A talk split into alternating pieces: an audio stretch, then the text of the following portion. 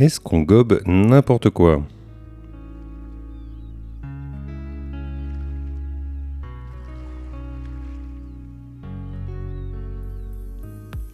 Bienvenue sur le rendez-vous du mercredi, le podcast euh, qui t'aide à mieux gérer ton école, ton collège ou ton lycée.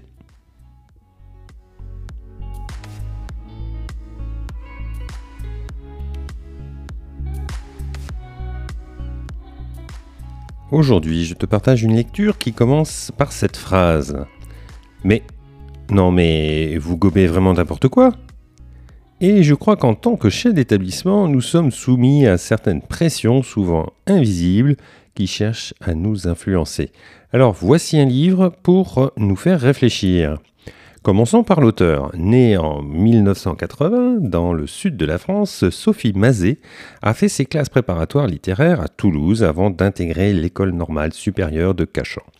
Agrégée d'anglais, elle choisit de se consacrer à l'enseignement secondaire et donne des cours depuis 2007 dans un lycée de Seine-Saint-Denis classé ZEP.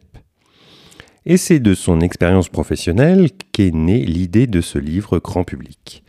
Composé de neuf chapitres thématiques, ce manuel propose d'apprendre à décrypter toutes les formes de discours dont la visée, dont la visée pardon, est trop souvent de nous manipuler. Qu'il s'agisse du discours politique ou du discours publicitaire, en passant par le discours conspirationniste, pardon, et, euh, et des séries télé, de la pseudo-science ou des extrémistes de tout poil. Cet ouvrage est drôle, accessible et intelligent. Il peut aussi être un formidable outil pédagogique destiné aux adultes, parents ou enseignants qui souhaitent combattre efficacement la propagande, la langue de bois, l'intox, les raccourcis, les amalgames, les fausses rumeurs et psychoses en tout genre. Euh, chaque chapitre s'appuie sur des faits réels. Ils fournissent des éléments théoriques sur le fonctionnement du cerveau, sur le fonctionnement de l'industrie médiatique, sur la méthode scientifique. À la fin de chaque chapitre, une boîte à outils est proposée pour détecter les formes de manipulation dans toutes les sortes de discours. Ainsi, Sophie Mazet donne des clés de compréhension pour vérifier si une information est crédible avec des questions à se poser comme euh, quelle est la taille de l'échantillon à partir duquel la conclusion a été tirée ou de quelle façon un autre média aborderait cette information, Sophie Mazet prévient également que l'effet de répétition prédispose notre esprit à considérer certaines informations comme vraies. Il apparaît que ce qu'on a tendance à estimer comme la vérité est simplement une information qui nous paraît plus familière. On trouve également dans ce manuel d'autodéfense des outils pour décrypter les publicités et prendre conscience de la manière dont sont collectées nos données personnelles sur Internet. Le dernier chapitre est très intéressant dans le sens où il nous invite à nous connaître nous-mêmes, et notamment le fonctionnement du cerveau humain et ses biais cognitifs.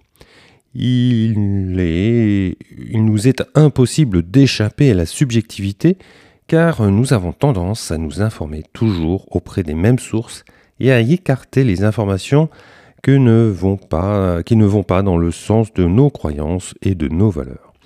Nous pouvons alors dépasser cette clôture informationnelle en cherchant à contredire les informations que nous prenons pour vraies plutôt qu'essayer de les confirmer. Cela permet de se demander si les raisons qu'on a de penser ce qu'on pense sont solides. Le gros point fort de ce petit ouvrage est la quantité d'exemples de l'actualité sur lequel Sophie Mazet s'appuie pour analyser des discours politiques, publicitaires ou scientifiques, pour déjouer des stratégies, pour développer des éléments théorique au sujet de l'esprit critique et enfin de donner des conseils pour passer à la pratique.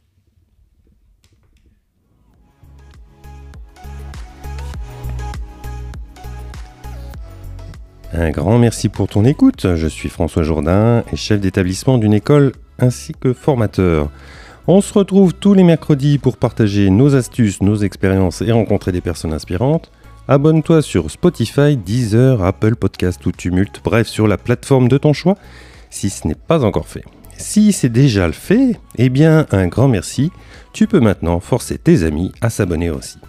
Je te dis à très bientôt sur le rendez-vous du mercredi, le podcast des chaînes d'établissement, parce que gérer une école c'est bien, mais partager c'est mieux et ça rend heureux.